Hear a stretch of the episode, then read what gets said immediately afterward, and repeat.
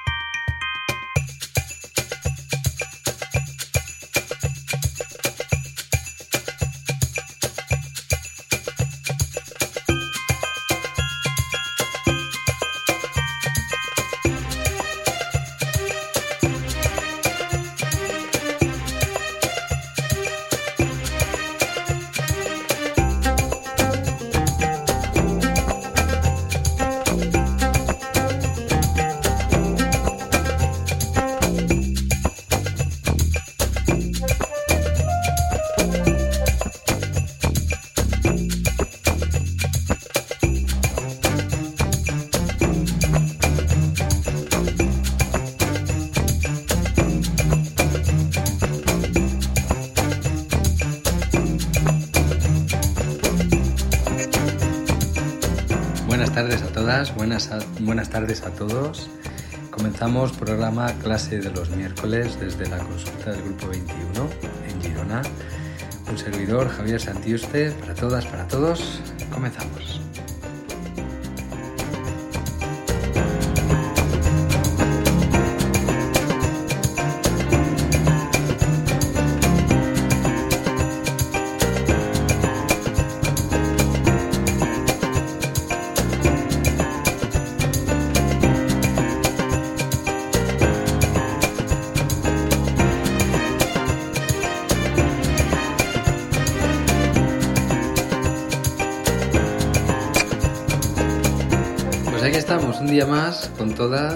Y con todos, con todas principalmente hoy y con todos por supuesto, pero en un día interesante como puede ser este, que nos recuerda que la, la vida es femenina. La palabra por lo menos, ¿verdad? Bueno, cualquier caso, eh, felicidades a todas las mujeres, no por el día de hoy, sino por, por, la- por su existencia, por lo maravilloso que es la existencia de la vida en general y lo maravilloso, es que, que- lo maravilloso que es el principio femenino, gestador de vida y de, y de ilusión y de esperanza y de, y de todo. Un servidor mm, con todo lo que eh, hemos estudiado por aquí en relación a, a lo femenino, a la mujer, aunque sea a nivel de fisiología, de genética, etcétera, pues por supuesto quedará mucho, pero resumiendo, si el mundo estuviera en manos de las mujeres, creo que a lo mejor todavía habría salvación, ¿verdad? Bueno, con un poco de esperanza y sueños quizá todo llegue. Y vamos con el día de hoy. El día de hoy tenemos preparado una historia clínica interesante de un, de un chico que se llama Ángel y que parece que no dan con la tecla en, el hospital en el problema que tiene. Y vamos a entrar directamente a ello. Sin antes agradecer a nuestras Patreon y a nuestros Patreon por el soporte y la colaboración que hacen mensual de 3 euros más impuestos que como siempre decimos al grupo 21 nos ayuda muchísimo en los trabajos de investigación y, y la, la compra de material para los laboratorios, etcétera, para poder trabajar y seguir preparando eh, el material, eh, el conocimiento, eh, la, la experiencia a vuestra disposición, que es siempre un placer, es nuestra premisa el que las personas podáis aprender bien, en la mejor manera que nosotros podamos transmitiros, que no decimos que sea la mejor, sencillamente que lo intentaremos hacer lo mejor para vosotras y para vosotros. Muchas gracias, Patreons. Y bueno, anunciar también que ya nos queda solo un encuentro del seminario de oncología que imparte un servidor con muy buena acogida el feedback que ha ido habiendo y ha sido del primer encuentro, el corto. Este sábado tenemos la segunda parte, un encuentro mucho más largo y intentaré coger aire al principio y soltarlo al final, porque creo que no me va a dar tiempo sino a dar toda la información que tenemos prevista para, para todo el mundo que se ha inscrito en el seminario y para todas las personas que en el futuro quieran descargarse el seminario y participar de esas investigaciones de, de, de más de 20 años y con los últimos avances en ciencia, en lo que se conoce al respecto. Y con mucho gusto lo hacemos. Lo vamos a intentar hacer, como hemos dicho, lo mejor. Y vamos con nuestro caso. Tenemos el caso que nos ha enviado una compañera de Ángel y que os voy a leer literalmente de manos del propio paciente la historia para que entendáis un poco lo que pasa. Luego vamos a acabar probablemente rápido de explicar y entender. Tenemos aquí analíticas suyas, recientes y posteriores y anteriores, perdón, y vamos a explicarla también para que se pueda entender. Y es un caso curioso, es un caso de inmunidad. Bien, y como caso de inmunidad, pues ya nos interesa, ¿verdad? Porque aquí somos, es uno de nuestros puntos fuertes y además eh, creo que lo manejamos bastante con bastante soltura a través de la medicina china y otras herramientas. Entonces voy, voy a ello. Se llama Ángel, tiene 58 años, ¿vale? Y ha tomado alopurinol diario durante 10 años. Es un, este paciente, ya nos lo explica ahora eh, un poquito más adelante, tiene problemas con el ácido úrico. Y ahora veremos, que ya lo hemos mencionado alguna vez, porque en analítica se ve cosas que no le están ayudando con ese ácido úrico ni con la inmunidad, por supuesto, y lo podemos ver y deducir en la analítica. Y nos comienza diciendo Julio. Esto es de este año pasado 2022, entendemos. Entonces nos, nos pone el mes de julio, en verano. Noto un dolor en la amígdala izquierda. El médico dice que se observa una ligera irritación y me da antibiótico, pero no mejora. Ese dolor que, que lo siento como una molestia vaga, no asociada a tragar, por ejemplo, es persistente y poco aguda. Pedí derivación a otorrino, pero no me la dieron. Mediados de septiembre. Fin de vacaciones a Escocia. Las vacaciones supusieron un coste físico excesivo, mucha conducción, un susto, un pequeño accidente sin consecuencias, y la vuelta al trabajo me produjo estrés con aumento de tarea y cambios organizativos. La primera semana tengo un primer constipado que cursa con tos, tos de perro, poco productiva y persistente y mucosidad espesa y amarilla al levantarme. Prueba de antígeno de COVID negativa. Como me dan cita para dos semanas, acudo a urgencias de mi centro de salud y me recetan Flutox. Me acabo el frasco, pero la tos no ha desaparecido por completo, aunque ya no es persistente y no hay mocos. Muy bien. Octubre. Hace unos días me siento pálpitos, a veces en el corazón, a veces en el cuello. Sobre todo cuando estoy reposando, eh, es cuando estoy reposando que los percibo mejor. Si estoy activo trabajando en casa, no me impide seguir el ritmo. Además, tengo episodios de sangrado por la nariz. Me ocurren en casa y en el trabajo. No lo achacaba a, manipulaciones de las fosas nasales por mucosidad que había tenido. Me tomo la tensión al producirse sangrados en tres días, en tres días de una semana y la toma de la tensión es de 14,9. Aquí, inciso, eh, la tensión está un poquito alta. Aunque, como ya hemos mencionado alguna vez, no es valorable el tomar una tensión una vez y depende del momento del día que la tomemos, va a salir pues alta, siempre alta. Entonces, recomendación de un servidor, cuando tengáis que tomar la tensión arterial o la tome el paciente, tiene que hacer tres tomas eh, de tensión seguidas, dejando un par de minutos entre una toma y otra, de tal manera que la primera tensión se desestima y se hace una media entre la segunda y la tercera. Allí aquí podemos ver más o menos cómo está la tensión. ¿De acuerdo? Entonces el bueno se hace una toma de tensión y le sale 14, 140 milímetros de mercurio la alta, y 90 milímetros de mercurio, la baja. 14,9, vamos.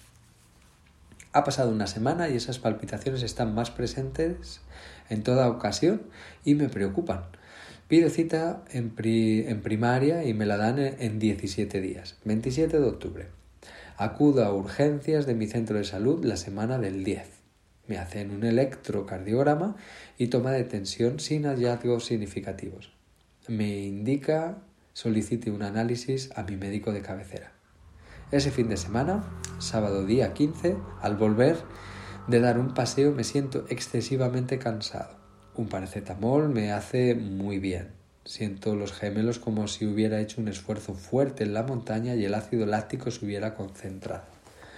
Al día siguiente la sensación está mitigada, porque las piernas despiertan como de corcho, las siento adormecidas. Desde entonces, ese dolor de piernas, gemelos y también de brazos eh, noto un ligero dolor también en los brazos cuando me ducho, por ejemplo, pues permanece todos estos dolores. La semana del 24 de octubre, antes de, ante el dolor de piernas y febrícula por la tarde y episodios de tos seca, me hago un antígeno de COVID y da de negativo. El día 27 tengo la primera cita con mi médico de cabecera. Para entonces las palpitaciones han pasado y los sangrados de nariz también, pero tengo agujetas continuadas que me están produciendo un cansancio que yo nunca antes había sentido. Eso es lo que más me preocupa ahora, y así se lo transmito. El médico no cree que pueda estar relacionado con la gota, que yo sufro, crónica. Llevo 10 años con alopurinol y, Ciloric diario. Me pide un análisis de sangre para el 3 de noviembre. Muy bien. Ese sábado 29 de octubre, tras notar un dolor en el dedo gordo del pie derecho, iniciado la noche anterior, empieza a tomar el ibuprofeno, tres tomas de 600 miligramos durante siete días, y suspendo el Ciloric diario. El dolor del pie remite de inmediato, pero el dolor de las piernas permanece. Noviembre. El domingo día 6, a la vuelta de una comida con amigos, tengo 38,4 de fiebre y tomo paracetamol. Al día siguiente la fiebre no reaparece. El día 7 el médico me lee el análisis. Le informo del posible ataque de gota que me ha prevenido, que he, que he prevenido, y le pregunto si sigo con el Ciloric diario, a lo que el médico asiente. Sin embargo, todavía no, no he reiniciado el tratamiento, el tratamiento con alopurinol. El nivel de hierro es bajo y solicita un análisis de sangre en heces que recogeré este lunes 14 mientras mi amigo Luis, médico, lee el análisis a mi petición porque considero que hay valores sugerentes de alguna afectación más, una infección. Luis me sugiere contrastar con un internista. El mismo lunes 14 tengo cita con uno. Disculpad un instante.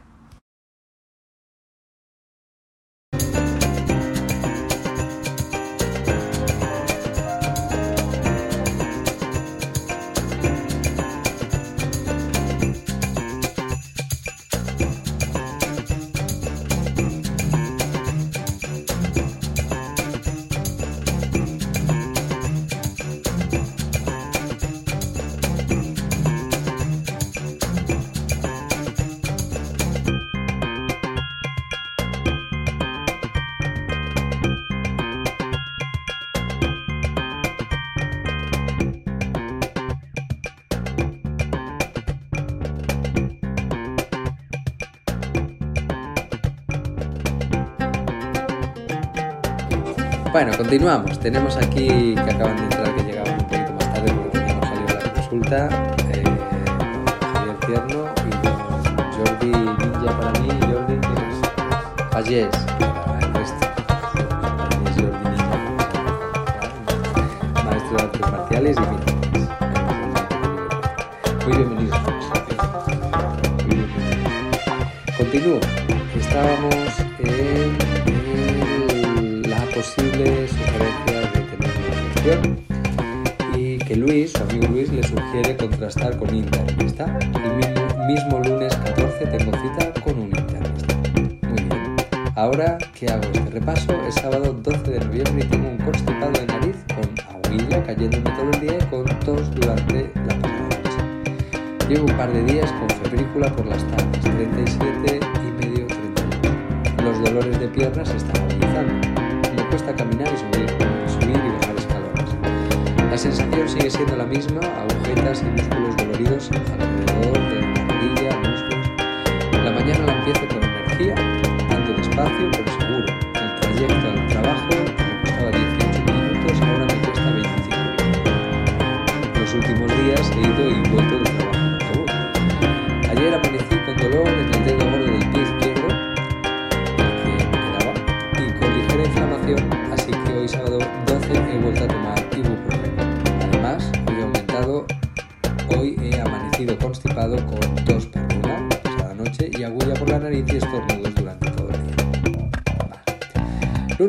Lunes 14 he recogido los resultados de sangre en heces. Negativo. Ya he tenido visita con el internista del ANAU, que me hace un frotis faringeo para PCR de virus respiratorios y me da hora para después de Navidad, sin diagnóstico y sin tratamiento. Hoy es viernes 18. La tos me ha durado hasta la noche del lunes al martes y continúo con el ibuprofeno. El martes, Amparo se encontró mal y el miércoles se quedó en casa y dio COVID positivo. Yo me hice la prueba el miércoles 16 por la tarde y también soy positivo. Estamos de baja jueves y también hoy viernes. El dedo gordo está mejor, pero no lo acabo de encontrar totalmente curado. Mañana finalizaré tratamiento con ibuprofeno y a ver si no me resiento. No tengo sintomatología especial de COVID ahora, solo me persiste el dolor de las piernas. Es la peor semana de las piernas. Cojeo y ando muy lento. Además tengo una frecuencia inusitada de migrañas. El martes 22 vuelvo al trabajo. No he repetido prueba de antígenos porque el protocolo no lo precisa y no tengo síntomas de COVID. Sigo estando bien, bien dolorido de las piernas, como antes del COVID.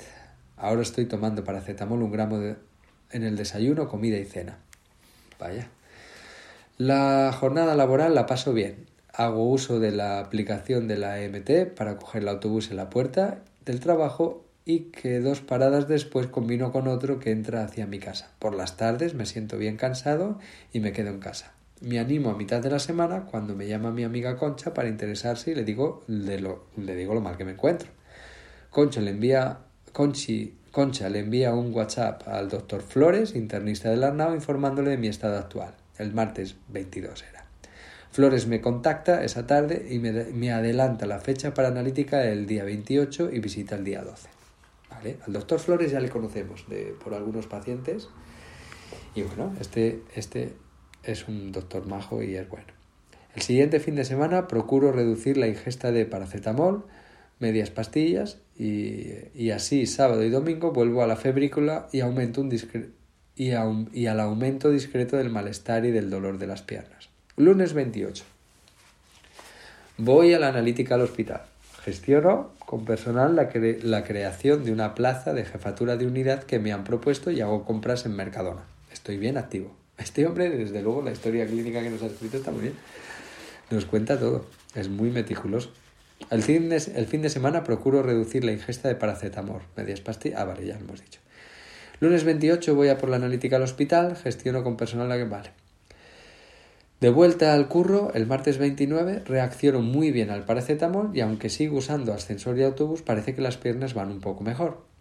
El siguiente fin de semana, ya en diciembre, de, decido dejar de tomar paracetamol y volver, el viernes del, al volver el viernes del trabajo. Ese sábado tengo febrícula que cursa con frío, cansancio y debilidad y el domingo por la tarde llego a 38,4 y vuelvo a ingerir un gramo de paracetamol. Me hago prueba de antígenos que sale negativa y vuelvo a la semana laboral dopado. Como nuevo cliente de Western Union, puedes disfrutar de una tarifa de envío de 0 dólares en tu primera transferencia internacional de dinero en línea. Envía dinero a los tuyos en casa de manera rápida, fácil y conveniente. Visita westernunion.com o descarga nuestra app hoy mismo y tu primera tarifa de envío corre por nuestra cuenta. Aplican ganancias por cambio de moneda. No disponible para tarjetas de crédito y envíos a Cuba. Servicios proporcionados por Western Union Financial Services Inc. NMLS 906983 o Western Union International Services LLS NMLS 90 6985. O'Reilly Auto Parts puede ayudarte a encontrar un taller mecánico cerca de ti. Para más información, llama a tu tienda O'Reilly Auto Parts o visita oreillyauto.com. Oh, oh, oh, Auto Parts. decidido seguir tomando mi dosis de paracetamol. Ahora dolocatil. Hasta el lunes 12 en el que tengo visita con flores y espero diagnóstico. Entre la última semana de noviembre y hoy, 9 de diciembre, he perdido un kilogramo de peso. Ahora peso 71 kilos vestido. Habré perdido unos 5 kilos desde el verano, desde que comenzó todo. El doctor Flores me informa la analítica y el cultivo del frotis de micro. No aparece nada, solo está el coronavirus. El hierro no parece el problema y sigue viéndose indicios de infección y me diagnostica anemia inflamatoria. Asiente cuando le digo de continuar con el paracetamol y no me pauta nada más. Me pide un TAC torácico, ventral y abdominal y me hacen y me lo hacen el 23 de diciembre. Esa semana comienza a tomar vitamina C y acupuntura con Enrique en la Avenida del Oeste. Hago seis sesiones con él hasta el fin de enero. Su diagnóstico es viento frío. Las sesiones son relajantes y energéticas. Paso las navidades en familia mi hermano se encarga del puchero de Nadal y comemos todos juntos. Estoy animado y no me corto en beber vino, cava, para celebrar. Desde el día 24 estoy de vacaciones hasta el 10 de enero. El día 9 eh, hasta el 10 de enero. El día 9 de enero tengo visita con el doctor Flores. En el TAC no hay hallazgos relevantes, son las bullas del efisema de mis pulmones, herencia del pasado fumador. Flores pauta una nueva analítica nueva visita para el 14 de febrero y más pruebas, más pruebas diagnósticas. Corazón y ante mi reclamo de continuar con dolores en las piernas, brazos y boca también, y boca también prueba muscular. Le informo que había olvidado contarle el aumento de febrícula y de la frecuencia de las migrañas visuales y me pregunta si me ha mirado alguna vez si he mirado alguna vez su causa y le digo que no recuerdo. Me pauta también una resonancia magnética de la cabeza. Le pido tratamiento ante la clínica y me pauta dos series de astenolit.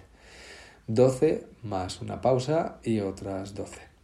Me dice que no hay problema conseguir con los 3 gramos diarios de paracetamol si así lo considero.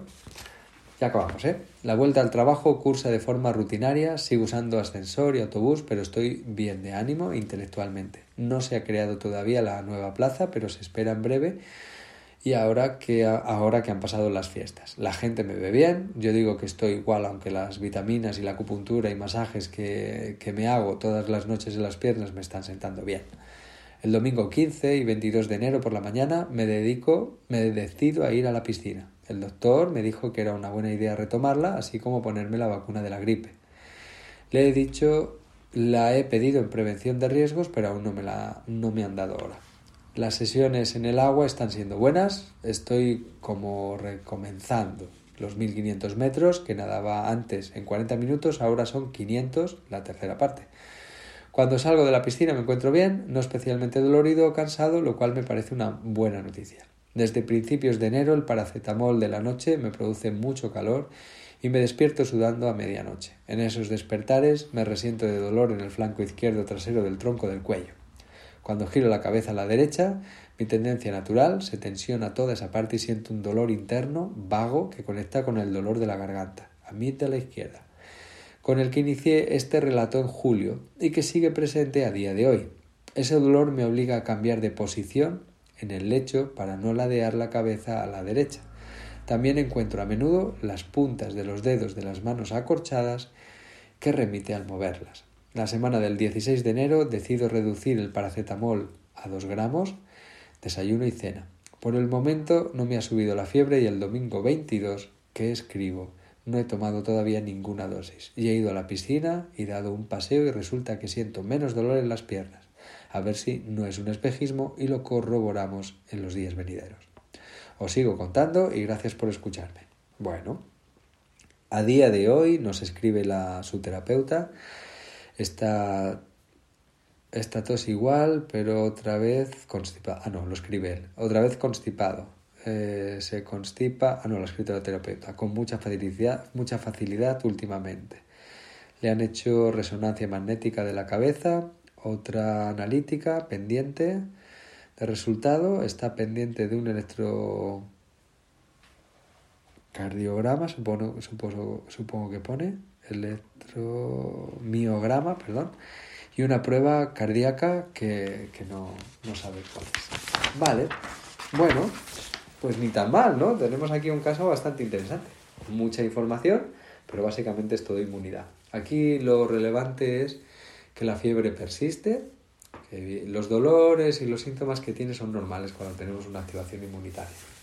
Tenéis que saber que cuando se inicia una ruta inmunitaria hay algunas sustancias que se van a producir y que van a desencadenar toda la ruta normal de activación del sistema inmunitario adaptativo que debería acabar y resolver el problema. ¿Cuándo no hace esto? Esta es la pregunta interesante. Perdonad que con el cambio de estación siempre moqueo un poquito la primera semana y luego se me pasa. Pues, ¿cuándo no hace esto? No hace esto cuando lo que intenta resolver el sistema inmunitario no lo encuentra. Es decir, lo encuentra, enciende una respuesta inmunitaria que intenta resolverlo, pero el bicho que sea se esconde muy bien. Se esconde de manera que luego no hay manera de encontrarlo y vuelve a dar sintomatología cuando quiere expandirse. Esto es una de las rutas cuando aparece y desaparece la fiebre, normalmente. En su caso hay una fiebre como permanente. Le han hecho analíticas, han mirado bichos, no encuentran los bichos pertinentes que no significa que no haya, porque en la analítica sí que vemos una activación muy concreta. La analítica, tenemos una analítica en la que esta analítica inicial que tenemos del 28 de noviembre, del día del 22, nos aparece con... no tiene anemia, pero sí que nos aparece una activación del sistema inmunitario innato. Y tenemos unos eosinófilos disparados a 8,3 en el porcentaje, y tenemos unos basófilos altos también y tenemos eh, dentro del porcentaje el valor absoluto de los eosinófilos muy altos. Si os acordáis, y si no ya lo digo yo, la ruta que se está activando es innata y es en mucosa y es porque se encuentra en una respuesta alérgica fuerte o, puesto que no lo ha mencionado y no parece que tenga síntomas de ello, eh, una respuesta o por hongos o por parásitos. Bien podrían ser hongos también. Aunque la ruta por hongos normalmente enciende la actividad del sistema inmunitario adaptativo junto con la innata, cosa que no se está produciendo aquí, solo está la innata, con lo que podríamos pensar que es probable que fueran parásitos. ¿Qué es la causa? No lo creo. ¿Podría producir fiebre? Fiebre sí, perfectamente una infección inicial en la que podría aparecer una respuesta más grave de parásitos, podría producir fiebre porque al activarse la inmunidad innata suele activar la secreción de unas sustancias como es el TNF-alfa y la interleuquina 1 que activan en el hipotálamo y automáticamente comienza a producir una subida de fiebre. Esto también lo hace, perdón, alguna otra sustancia en los procesos de inicio de activación del sistema inmunitario, ¿bien? de la que ya hablaremos el fin de semana, pero normalmente es el TNF-alfa y la interleuquina 1 las que activan la subida de fiebre. ¿Qué significa esto? Que aquí, para que esto ocurra, tiene que activarse o los linfocitos, que no los tiene activos, o los macrófagos, que sí que los tiene altos también son los únicos que van a activar esta ruta. Los neutrófilos se van realimentando y van manteniendo una ruta en la que si no se resuelve no se deja de producir el TNF-alfa. Si tenemos un problema de respuesta a nivel inmunitario en el que no reacciona la inmunidad adaptativa, por el problema que sea, pues tenemos que no deja. Esto es lo que ocurre, por ejemplo, ya ha ocurrido en COVID. ¿bien? ¿Qué puede producir esto? Por ejemplo, se publicaba hace poco cómo la deficiencia de vitamina D es muy posible una de las causas principales por lo que muchas personas que han padecido de COVID han fallecido en el transcurso, porque la inmunidad no, no ha sido efectiva como debería haberlo sido. Entonces, se han encontrado que casi el 100% de los pacientes que han fallecido de COVID tenían deficiencia de vitamina D. Entonces, nosotros conocemos perfectamente cómo funciona la vitamina D y cómo es necesaria la respuesta inmunitaria y claro, pues esto ya lo sabemos. Una de las cosas que tiene que subir inmediata es esta. ¿Qué hace la vitamina D? Pues hace muchas cosas, pero entre otras la posibilidad de las activaciones correctas en las rutas correctas. Bien, entonces, si la ruta es correcta, normalmente eh, debería activar la inmunidad adaptativa y la inmunidad adaptativa generar anticuerpos y resolver el problema. Siempre y cuando no sea un virus de los que se esconden estupendamente o unas bacterias que se encapsulan o se, se, esconden muy bien bajo la biopelícula y no podemos acceder a ella. vitamina B12 baja, problemas de resolución inmunitaria. Vamos a estar en constante intento de resolución sin poder conseguirlo. Si resulta que la persona también tiene estrés, ya va a hacer muy deficiente la respuesta de la, respuesta inmunitaria adaptativa va a depender de la respuesta en mucosa. ¿Bien? Entonces, insisto que aquí se ve que tiene los eosinófilos muy altos, nos está diciendo que en mucosa está pasando algo, como los macrófagos están altos también, podríamos pensar que tiene que ver con, con parásitos, que es la primera idea, o alergia, debido a que normalmente en respuesta de hongos también se produce una respuesta así, pero los linfocitos están más elevados, cosa que aquí no. Bien, entonces podemos pensar que va por ahí. Esto es muy cansado, esta inmunidad es muy, muy agresiva. Es, te deja hecho polvo, porque es que eh, se lleva un montón de recursos. Y además es dañina. La, la manera que tiene de resolver es a través de oxígeno, a través de óxido nítrico y se libera oxígeno y quema. Literalmente va quemándolo todo. Quema el tejido, quema los bichos, lo quema todo. Y está muy bien, es efectiva, pero bueno, es efectiva donde es efectiva en mucosa. Si por un casual él tiene una infección intracelular y lo que está activo, como se ve, es la en dirección hacia la mucosa, no intracelular, tenemos el problema de que nunca va a acabar de resolver. Si estuviéramos haciendo nosotros un tratamiento de acupuntura, sería, habría que derivarlo a actividad intracelular, la inmunidad.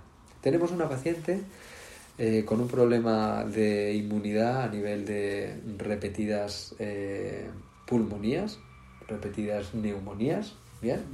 Que se les repiten, se les repiten, se les repiten. Ven que hay una infección que no se acaba de resolver, todas las pruebas que hacen de bacterias y de virus le dan negativas. Ahora ha aparecido uno y otro, pero no hay manera. Vale. La inmunidad se está, se está comportando de esta manera, sabemos que hay algún bicho con el que está reaccionando, ahora sí ha dado positivo en dos, en una bacteria y en un virus, y hemos sido tan finos como que en la hemos pillado, que la estamos viendo en los procesos en los que intuitivamente ya veíamos que no estaba trabajando la inmunidad en respuesta intracelular, sino que estaba trabajando solo en mucosa por las, los daños que ya tenía anteriores de, de la infección y no había manera, se activaba la ruta inadecuada. Tenéis que saber que no, el cuerpo no siempre lo hace bien porque se activan diferentes rutas y lo intenta, pero despista. Es que hay parásitos, parásitos no, hay virus y bacterias que tienen formas de evadir la inmunidad entre las que está el como te despisto, activas una respuesta que no es la que me vas a eliminar y a mí aseguro mi supervivencia. Fantástico. ¿Qué ha pasado? Que con esta muchacha el otro día venía con un problema ya, que se, con una infección, empezó a subir la fiebre y nosotros forzamos con la acupuntura a la inmunidad que entendemos que debería activarse, la inmunidad hacia TH1, la intracelular. ¿Qué ha pasado? Pues que no le ha producido neumonía, con lo que estaba muy contenta porque se le ha resuelto de manera normal cuando últimamente cada resfriado desde antes de Navidades, desde el verano pasado, era una neumonía, neumonía, neumonía, neumonía, todas. Esta ya no. Entonces, bueno, pues esto podría estar pasándole a este, a este señor. Si seguimos viendo, tiene el fibrinógeno alto, es la, la, inflamación aguda que tiene, tiene resistencia a la insulina, normal debido a las infecciones mantenidas, no pasa nada, aunque nos hace pensar que tiene el ácido úrico alto y los triglicéridos altos. Este señor no come bien, está claro, este señor toma demasiada fructosa, demasiados azúcares y el ácido úrico Puede que lo tenga alto de tiempo, pero es que él mismo se está haciendo daño. Ya hemos mencionado este aspecto de la analítica en la que cuando entra fructosa, fructosa son bebidas con azúcares, eh, bollería, cualquier alimento que meten azúcares añadidos, meten fructosa. Normalmente fructosa de maíz, que es de la peor, y con otro montón de daños que produce, pero hace diana en analítica en la que el ácido úrico se dispara, los triglicéridos también, se descompensa con el colesterol y tenemos el, el azúcar comienza a subir y resistencia insulínica. Si tenemos resistencia a la insulina, porque tenemos estrés, sin más. Recuerdo, ¿cómo se produce resistencia a la insulina? Lo cuento muy sencillo. Perdón, imaginad que tenéis, estáis en la prehistoria y lleváis una semana sin comer y aparece un tigre. Bueno, pues mm, nos ponemos a correr. ¿Cómo corremos? Pues si llevamos una semana sin comer, no tengo energía para correr, ¿no? Deberíamos decirle al tigre, espera un momento, que me tome algo y ahora, ahora me persigues, ¿no? Pues no, el cuerpo puede ingeniárselas para poder correr. ¿Cómo lo hace? Cuando sube las hormonas de estrés, el hígado cambia su metabolismo y activa la función de respuesta hacia liberar glucosa de la que tiene almacenada y el tejido graso empieza a liberar grasa de cadena corta al torrente sanguíneo para que el hígado la transforme en glicerol y después en glucosa. Y así tenemos energía para correr de las reservas. Bien, salvamos la vida. Estupendo. No tenemos tigres, pero estamos en el día a día con nuestros estrés y nuestros problemas. Ahora mm, sube el cortisol, sube la, adrenalina primero, se activa simpático, después da paso al sistema adrenal, sube el cortisol y la, y el hígado, por supuesto, está soltando glucosa como un loco y transformando grasa en glucosa como un loco. Pero claro, nos gusta desayunar. Y por lo que vemos aquí, le gusta el dulce. Entonces, pues ahora, nos pegamos un desayuno estupendo con dulce y luego a media mañana tomaremos alguna cosita también dulce. Muy probablemente, ¿eh? que a lo mejor no, ¿eh? Y me equivoco, ojalá, pero parece que pudiera estar haciendo algo similar. ¿Qué ocurre? Que la glucemia se va a disparar. O sea, si ya la estaba subiendo el organismo para salvar la vida, ahora se me va a ir al infinito. Y creo que todo el mundo entiende que la glucosa alta no es lo más saludable. Ya conocéis la diabetes. Entonces el organismo intenta bajarla. Y la intenta bajar, pero tiene un conflicto, porque estás corriendo delante de un tigre. Con lo que el cortisol inhibe los permisos para poder utilizar la insulina y bajar el azúcar, la glucosa, porque tienes que salvar la vida. El único tejido que se queda disponible de manera importante para reabsorber el exceso de glucosa es el tejido graso. E intenta acumular, en vez de liberar, empieza a acumular. Pero el músculo se hace resistente, el hígado se hace resistente, el riñón se hace resistente, etcétera, etcétera. Y la inmunidad no se puede desactivar y comienza a estar activa.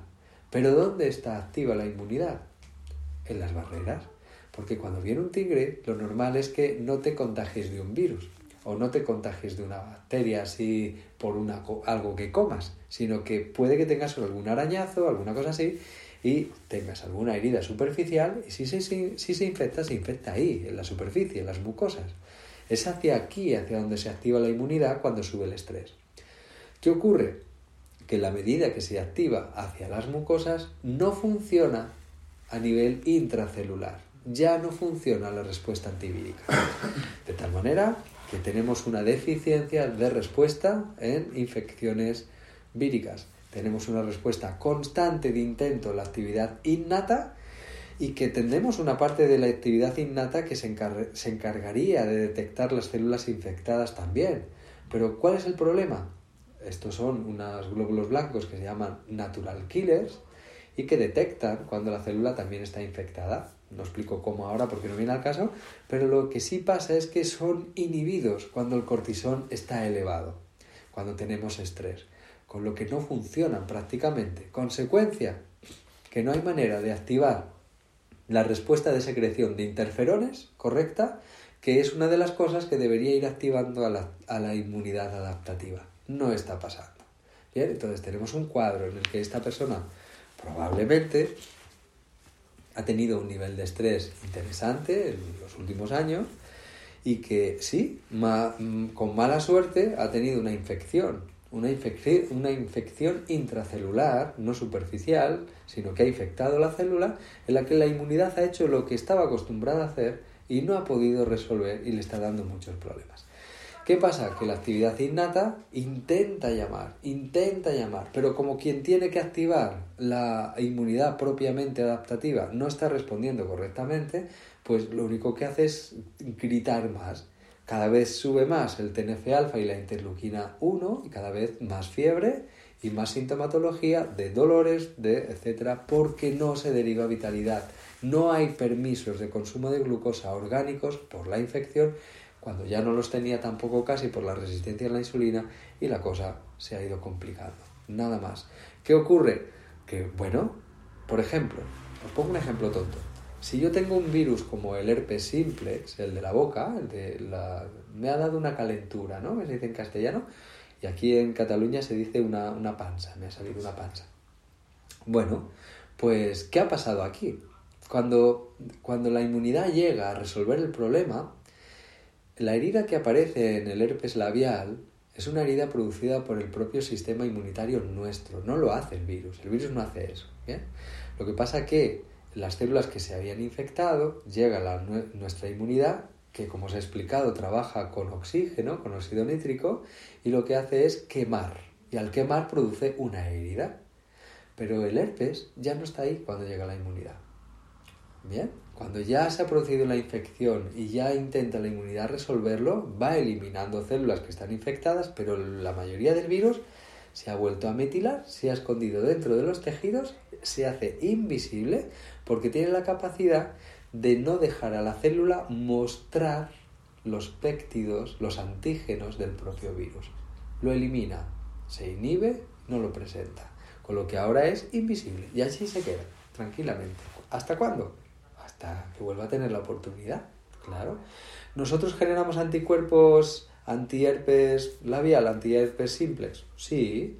¿Y los anticuerpos hacen algo? Sí, cuando el virus empieza a expandirse, van haciendo algo. Cuando intenta reaccionar la inmunidad, el virus ya se ha expandido lo que ha podido y se ha vuelto a esconder. ¿Bien? ¿Qué ocurre? Que la infección que tenga este señor, que no detectamos o no detectan de qué es, pues probablemente sea de alguna cosa que vete todo saber de dónde le viene que tiene, no tiene por qué ser de aquí, puede ser de algún país porque ha estado en contacto con, con alguien que ha estado viajando, vete tú a saber de dónde. Y bueno, pues la ha contagiado y ahí está. Y cuando hacen las analíticas hacen de lo conocido, no se hace de lo que no. Cuando tú tienes un, una infección por alguna bacteria tropical, o algún virus tropical, hay que hacer pruebas específicas para eso. No se pueden, no, no te van a hacer si no. Y te preguntan, ¿ha estado, ¿ha estado usted fuera? ¿Ha estado en Brasil? ¿Ha estado en...? entonces se hace lo típico que nos encontramos en Brasil, ¿no? Entonces, vale, ahora vemos si está o no está. Bien. Vale. En este sentido, pues esta persona tiene todo un cuadro en el que la cosa, pues como decimos, se ha ido complicando. Tiene una cosa muy interesante. Dicen, tiene anemia. Bueno, anemia no tiene y no tiene esta analítica, pero tiene la ferritina, la tiene a 830. Esto es una barbaridad. Aquí está el hierro. ¿Y por qué está aquí? La transferrina está muy baja, la saturación normalmente tampoco se produce correcta, etcétera, etcétera, ¿no? Pero ¿qué capacidad de fijación del hierro por debajo del mínimo, o sea, fatal. Saturación de transferrina al límite, límite, con todo el hierro que tiene almacenado. ¿Por qué está almacenado? Porque en el proceso que tiene de infección no tiene permisos para liberar el hierro, porque liberar el hierro supone acentuar la infección. El hierro lo necesitan los bichitos para duplicarse. Entonces la inmunidad lo que hace y el organismo lo que hace es retirarlo, lo guarda, lo almacena y no deja que entre por ingesta. De tal manera se libera una sustancia que se llama, se activa una enzima que se llama ecidina plastidina y, e impide que pueda entrar el hierro por absorción a nivel de alimentación. Pero este hombre tiene mucho hierro, lo tiene guardado, lo está retirando el cuerpo todo lo que puede de la sangre para intentar resolver una infección que no acaba de resolver nunca. ¿Bien? Entonces, ¿qué significa esto? Pues más fatiga, aparte de la fatiga de, de la infección, aparte de la fatiga que tuviera por estrés, pero más fatiga significa más hormonas de estrés para poder ir a trabajar. Es que si no, no te levantas. ¿bien? Te duele el cuerpo, no puedes con tu vida, y pero tengo que ir, tengo que ir y me tengo que esforzar porque no puedo seguir así, ya llevo mucho tiempo. Toma el cortisol que empieza más hipercortisolemia, más imposibilidad de desactivar al sistema inmunitario, más incompetencia del sistema inmunitario. Y aquí entramos en una rueda en la que ya nos da casi lo mismo el bicho que haya, porque es que ahora ya no puede salir de aquí. La inmunidad no se desactiva y necesitamos que esto sí que ocurra. Sugerencia de un servidor, llevarlo hacia la activación de la inmunidad del tipo TH1. Esto lo explicamos en los seminarios de inmunidad en su momento. Voy a decir un tratamiento sencillo, efectivo, para empezar a derivar la inmunidad hacia allá. ¿Vale? Hay que insistir, hay que insistir. Cuando empiece a estar mejor, cuando empecemos a hacer este tratamiento, cuando venga a la consulta, le subirá la fiebre por la tarde-noche y se pondrá peor. Es correcto, no pasa nada.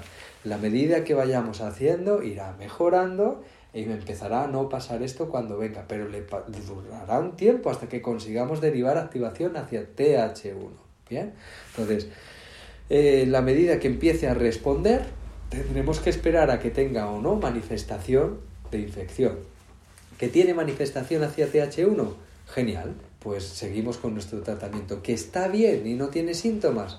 Entonces vamos intercalando para proteger en mucosas y acabar de resolver. Tendremos que trabajar a nivel de estrés, a nivel de la respuesta general innata. ¿Bien? Puntos Yuan, tal y que otras veces hemos mencionado. En este caso, tratamiento sencillo. Si tiene las fiebres, está bien que suba temperatura el sistema inmunitario. Bien, que suba a 42, no. Mientras refrigere el cerebro no pasa nada. 38 y medio, 39, ningún problema. Que suba, ya nos va a venir bien. 40, depende. Si no delira, no sube temperatura en la cabeza, pues ningún problema. Seguimos para adelante, ¿bien? ¿Que empieza a subir? Pues ya haremos que tome un antitérmico, ¿bien? De momento, que se tome lo que quiera tomarse, el paracetamol, no pasa nada, nosotros podemos hacer el tratamiento exactamente igual, ¿bien? No nos vamos a meter en qué le recomienda el médico o no, o qué debe hacer en ese sentido, ¿de acuerdo? ¿Qué resonadores? 20 de Tumay, ¿bien? 17 de Renmai, 12 de Renmai, 3 de Renmai, bien. 5 eh, de Sanchao izquierdo, 6 de maestro de corazón derecho en estimulación, 9 de pulmón bilateral, bien. 5 de intestino delgado, 3 de bazo y 7 de riñón, ¿vale? Y ya está. 9 de pulmón en estimulación también en tonificación. Y aquí vamos a ir consiguiendo derivar la actividad hacia TH1, la que necesitamos. Si tuviéramos que elegir entre 5 de TR y 6 de maestro de corazón, 6 de maestro de corazón, prioritariamente. Si tenemos una crisis muy fuerte, de una infección muy fuerte, tendríamos que en vez del 9 de pulmón, utilizar el 9 de pulmón y el 11 de pulmón, el punto TIN. Y del maestro de corazón, el 6 de maestro de corazón y el punto TIN de maestro de corazón también. ¿De acuerdo? Y así vamos a resolver el proceso infeccioso derivando hacia TH1. ¿De acuerdo? En la medida que empiece a mejorar, lo va a notar porque le sube la vitalidad, la febrícula no aparece, comienza a no hacerle tanto daño las piernas, etc. ¿Qué pasa además con el ácido úrico? Claro, un cerebro que no le llega energía porque está inflamando y está subiendo la temperatura, pero tenemos que seguir adelante, tiene dos opciones, o dormir o comer. Y claro, ¿qué pide un cerebro cuando no le llega? Pues azúcar, estupendo. Y a este hombre el azúcar no le va bien, pero probablemente ha aumentado la ingesta de azúcares desde las infecciones, desde el verano. Casi seguro. Por eso le ha aparecido el brote de, gota. Bien, entonces esto lo debe eliminar lo antes posible. ¿Qué pasa con la gota? Que quien tiene que eliminar los cristales de ácido úrico es la inmunidad innata, la que tiene activa, pero es que la tiene como una bestia. Entonces, ¿qué va a pasar? Que con poquito que le suba el ácido úrico, le cristalice y caiga por decantación gravitatoria a las piernas, se quede ahí acumulado, pues va a inflamar. O sea, pero porque ya tiene una inmunidad que está como una mala bestia. O sea, es que solo está reaccionando esta. Entonces, le tiene que doler todo. las piernas. Claro, ¿por qué las piernas y no tanto otras cosas inicialmente? Por esto mismo, por la decantación y por... Bien. Luego, ya la inflamación se extiende a todo, duele las articulaciones principalmente.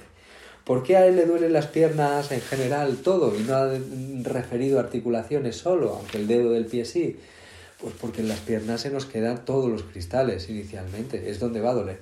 ¿Cómo inflama con, para reaccionar con un cristal? Como cuando nos damos un golpe en una rodilla se inflama la rodilla. Pues esto es lo mismo que está intentando hacer con esos cristales de ácido úrico el cuerpo. Claro, esto duele. Tendrá retención de líquido, que es por inflamación, no es por linfa, es por inflamación, en este caso, derivada de la actividad de los neutrófilos que los tiene a, a tomar por saco de altos. ¿Bien?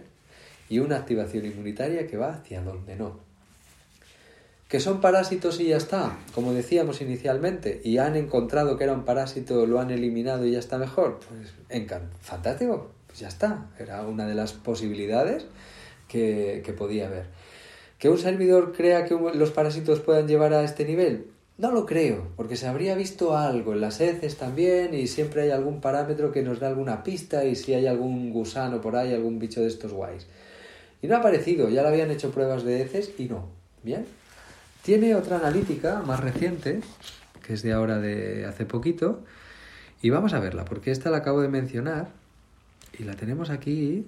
A ver, Carmen, aquí está. Vale, tenemos analítica de este caballero, de se llama, hemos dicho, Ángel, Ángel, perdona Ángel, que me olvido de tu nombre. Y tenemos, ahora sí, tenemos un poquito de anemia, pero no es anemia como tal. Han cambiado los parámetros en laboratorios y está ahí ahí. Sí que se está el cuerpo está intentando formar, formar glóbulos rojos para porque una de las cosas que tendrá será hipoxia, estará en tantas infecciones y tanta y tiene mocos y tiene tal, está en hipoxia probablemente. Y en hipoxia mm, aquí la cosa se nos complica. La inmunidad trabaja muy bien en hipoxia cuando inflama, ¿vale?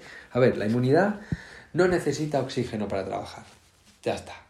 Entonces, si tú no respiras, le importa un pito, va a trabajar muy bien. Ya con el CO2 alto, súper bien. No necesita oxígeno para nada.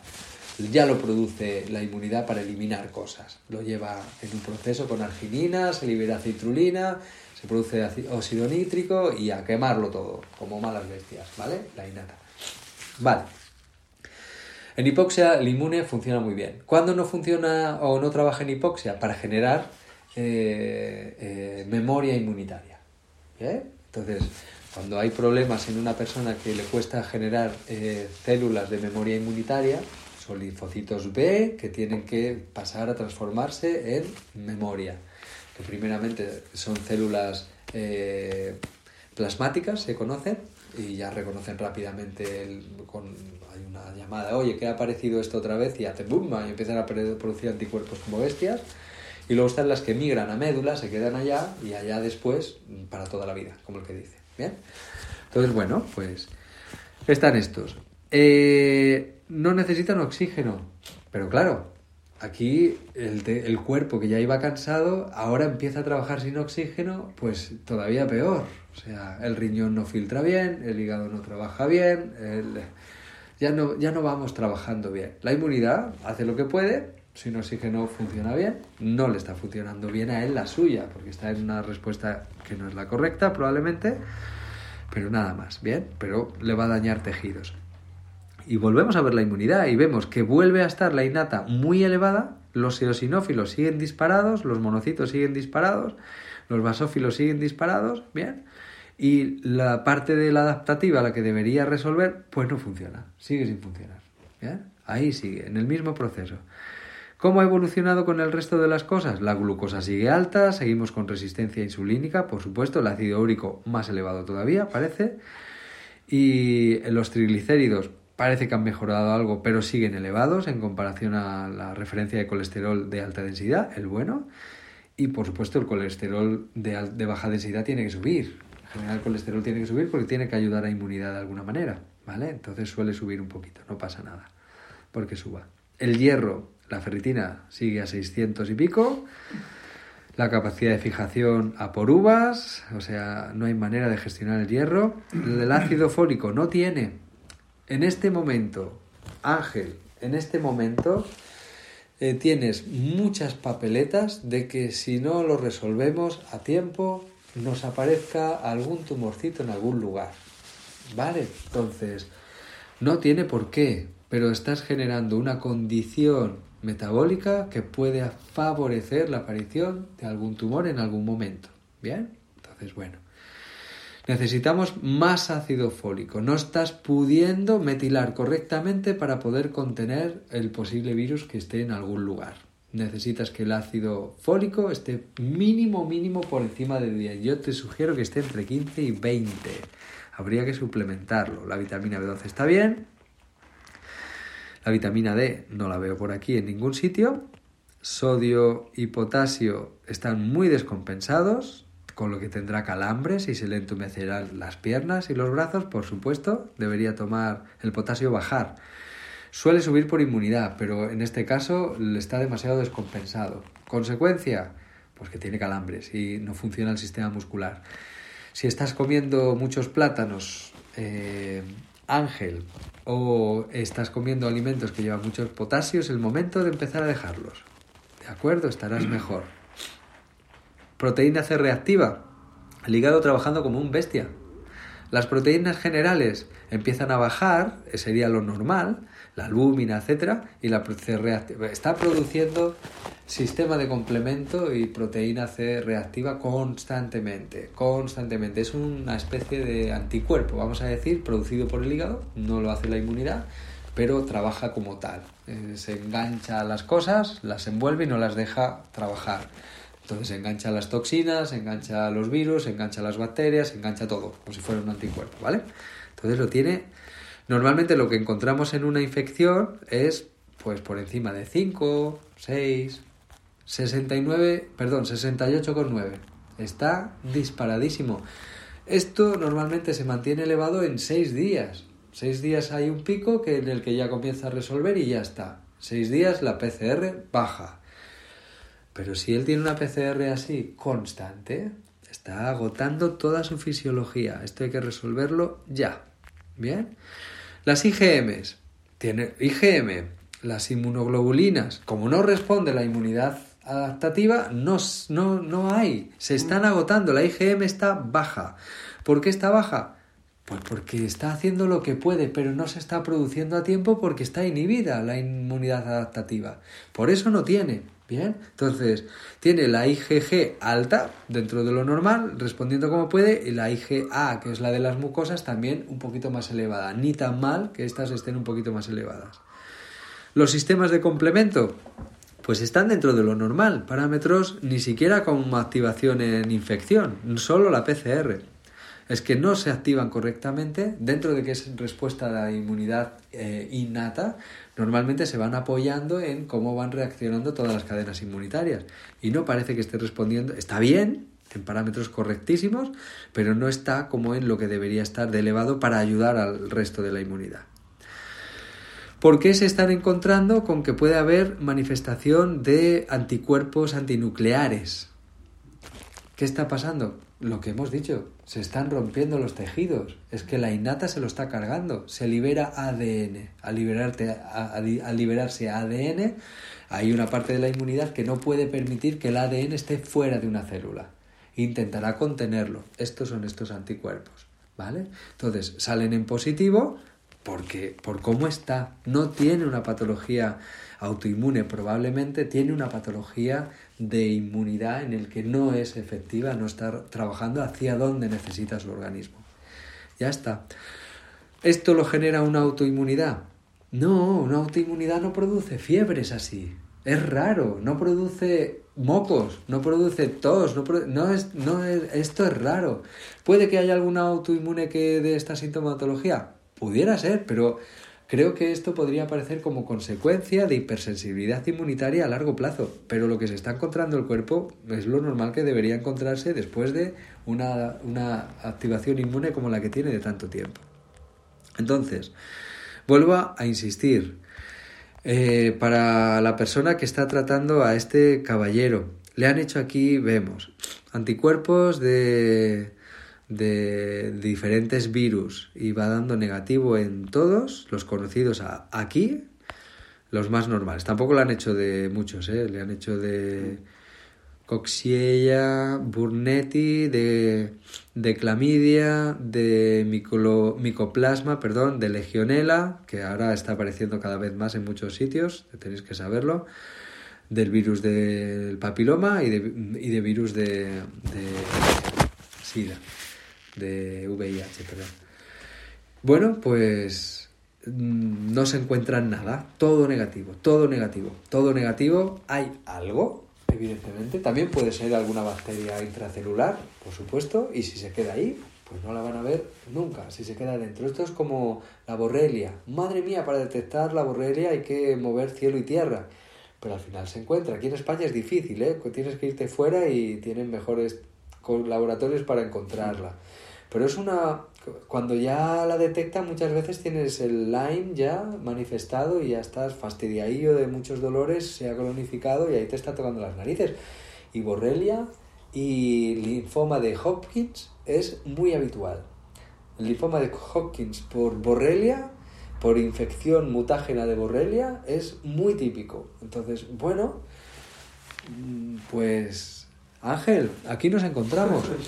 Yo insisto, las personas que te están tratando, eh, enhorabuena por ellas, porque lo están haciendo lo mejor que se puede. Y vamos adelante, deberías cuidar que el ácido fólico esté alto, que la vitamina D esté por encima de 80 nanogramos. Tienes que tomar eh, vitamina C. ¿Lactoferrina le serviría? Lactoferrina le iría bien. Le iría bien tomar L-lisina, que funciona como un anticuerpo también. La lactoferrina le iría muy bien porque va a obligar a lo que esté escondido a salir a buscar hierro. Entonces, lactoferrina, dosificación, pues mínimo, mínimo, mínimo 300 miligramos en el desayuno, comida y cena, ¿vale? Esto sería fundamental. Para las personas que no conozcan la lactoferrina, pues meteos en Wikipedia sin más y vais a tener un montón de información de qué hace y cómo funciona la lactoferrina, que eh, evidentemente conocemos mucho más, pero bueno, por lo menos para acercaros a ella. Digo Wikipedia como si tenéis otra fuente mejor, pues estupendo, pero la Wikipedia ya va, va diciendo cosas interesantes también. Entonces, bueno, pues por ahí. Eh, vitamina C. Vitamina C. debería tomar durante una temporadita en orden de unos 8.000 gramos diarios. Sí, 8.000 gramos no, 8, gramos diarios. 8.000 miligramos. ¿Vale? Es decir, 4 en el desayuno, 4 en, la comida. Por la noche no. Y, y, luego la acupuntura. Yo haría mm, una o dos sesiones de acupuntura a la semana en este tratamiento que hemos mencionado antes. No utilizaría moxa, solo utilizaría la acupuntura y, y nada más. Me replantearía si está de baja bien, evidentemente estará asustado porque la cosa no se resuelve y debería estar cerca de personas queridas solo para sentir que forma parte de una tribu. Esto es muy importante. Ahora no debería estar solo. Ahora bien, Ángel, en esta situación es muy fácil que aparezca una emoción que se llama eh, soledad, porque no la soledad de que no te acompañen y la gente esté contigo, sino que probablemente sentirás que no te entienden. ¿bien?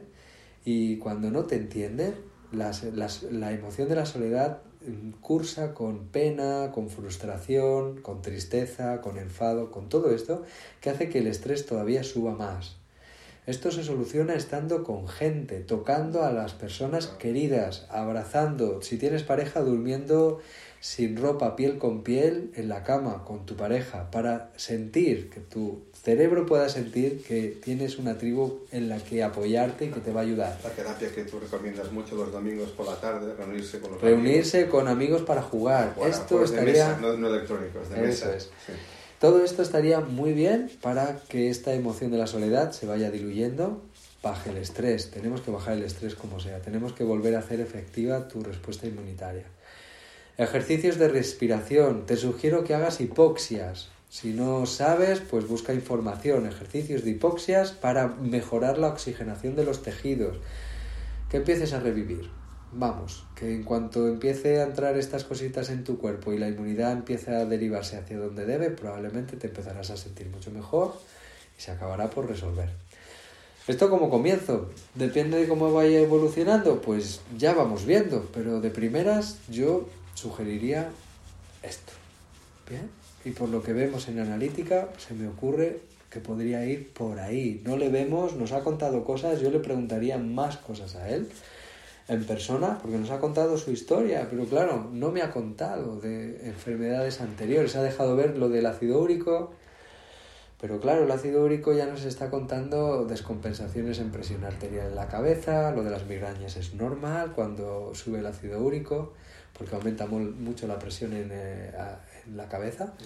Y, y, sería normal, pero me falta ver por de dónde todo esto, si hemos tenido enfermedades más antiguas, a veces tenemos cosas que hemos cogido, por ejemplo, tengo el virus de la varicela y se me ha transformado en herpes zoster después de 30 años o 40 que lo tuve cuando era niño. Vale, ya sabemos que el virus muta. ¿Y qué ha hecho? ¿Que te lo han contagiado ahora? No, está contigo. Está contigo. A veces tenemos infecciones, virus que están por allá, no tenemos efectividad de control en el virus porque no metilamos bien, porque tal, diferentes respuestas o porque la inmunidad la hemos fatigado tanto que no nos responde hacia donde queremos, o sea, que generar una ruta está despistada por el bicho que sea, me da lo mismo. El caso, y no tiene fatiga inmune, ¿eh? porque tiene un recuento de leucocitos bastante elevado. Por, por, que bueno, que dentro de todo ni tan mal en esto. O sea que por eso contamos con que podamos resolver por inmunidad, intentando derivar hacia la inmunidad adaptativa, ¿no? Y, y bueno, sabiendo toda su anamnesis, probablemente podríamos deducir un poquito más por qué no resuelve, por qué no, su inmunidad no resuelve. A veces nos hemos encontrado pacientes que sencillamente no funciona el receptor del interferón en el linfocito. Mira tú. Entonces el linfocito tiene que poder, llega un mensaje, coño, es como si veas un mail y cuando te dice mail de library, eh, no sé qué, como que te lo devuelve, ¿no? Porque te has equivocado en la dirección. Pues esto es lo mismo. Te mando un mensaje y me devuelven el mensaje. Pues te lo vuelvo a mandar.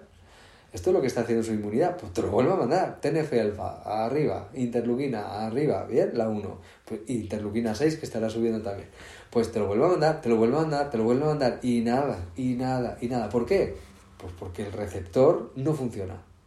Esto tenía una paciente que fue curioso porque me tocó investigar y estudiar bastante con ella hasta que dimos con lo que estaba pasando. Entonces el tratamiento lo fuimos derivando a sensibilizar en la formación de los nuevos glóbulos blancos en este tipo de receptor, que esto lo podemos hacer con acupuntura, mm. aunque no os parezca sorprendente, se puede. Eh, ¿Cuál Le ponían inyecciones de inmunoglobulina porque no producía las inmunoglobulinas, porque no activaba la ruta correcta, y en cuanto empezamos a tratarla, pues empezó a responder. La doctora que le prescribía las inyecciones de inmunoglobulina muy sorprendida porque ya no le bajaban, es decir, que ya producía ella y en el ritmo normal que se espera te vamos a poner otra vez la inyección, pues no hacía falta, hasta que a día de hoy está bastante, bastante bien, por no decir que está bien ya, ¿vale? Digo bastante porque hace tiempo que no nos vemos porque estaba bastante, bastante bien, entonces supongo que seguirá bien porque ya ha seguido haciendo nuestras recomendaciones y bueno, pues... Y le pasaba esto. Entonces a este caballero... Ay, perdón. a este caballero realmente no sabemos qué está pasando. Vemos que no está reaccionando lo que debería a lo mejor reaccionar mm, de manera más efectiva. Entonces, pues, pues bueno, podemos intuir muchas cosas que pueden estar pasando, pero nos falta información. ¿Cómo se ve si funciona el receptor? Pues haciendo una prueba del receptor, ya está.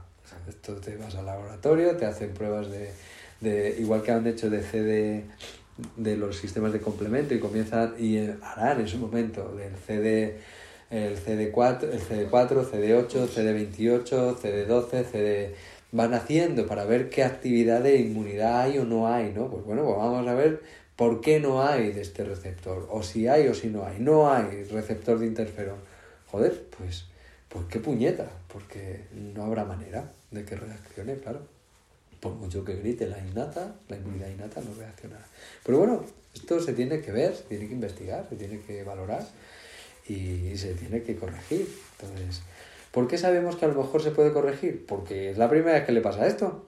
Es decir, que ya funcionaba bien antes como funcionaba bien antes, es posible que pueda seguir funcionando bien, solo que ahora, por las circunstancias que sea, no lo está haciendo.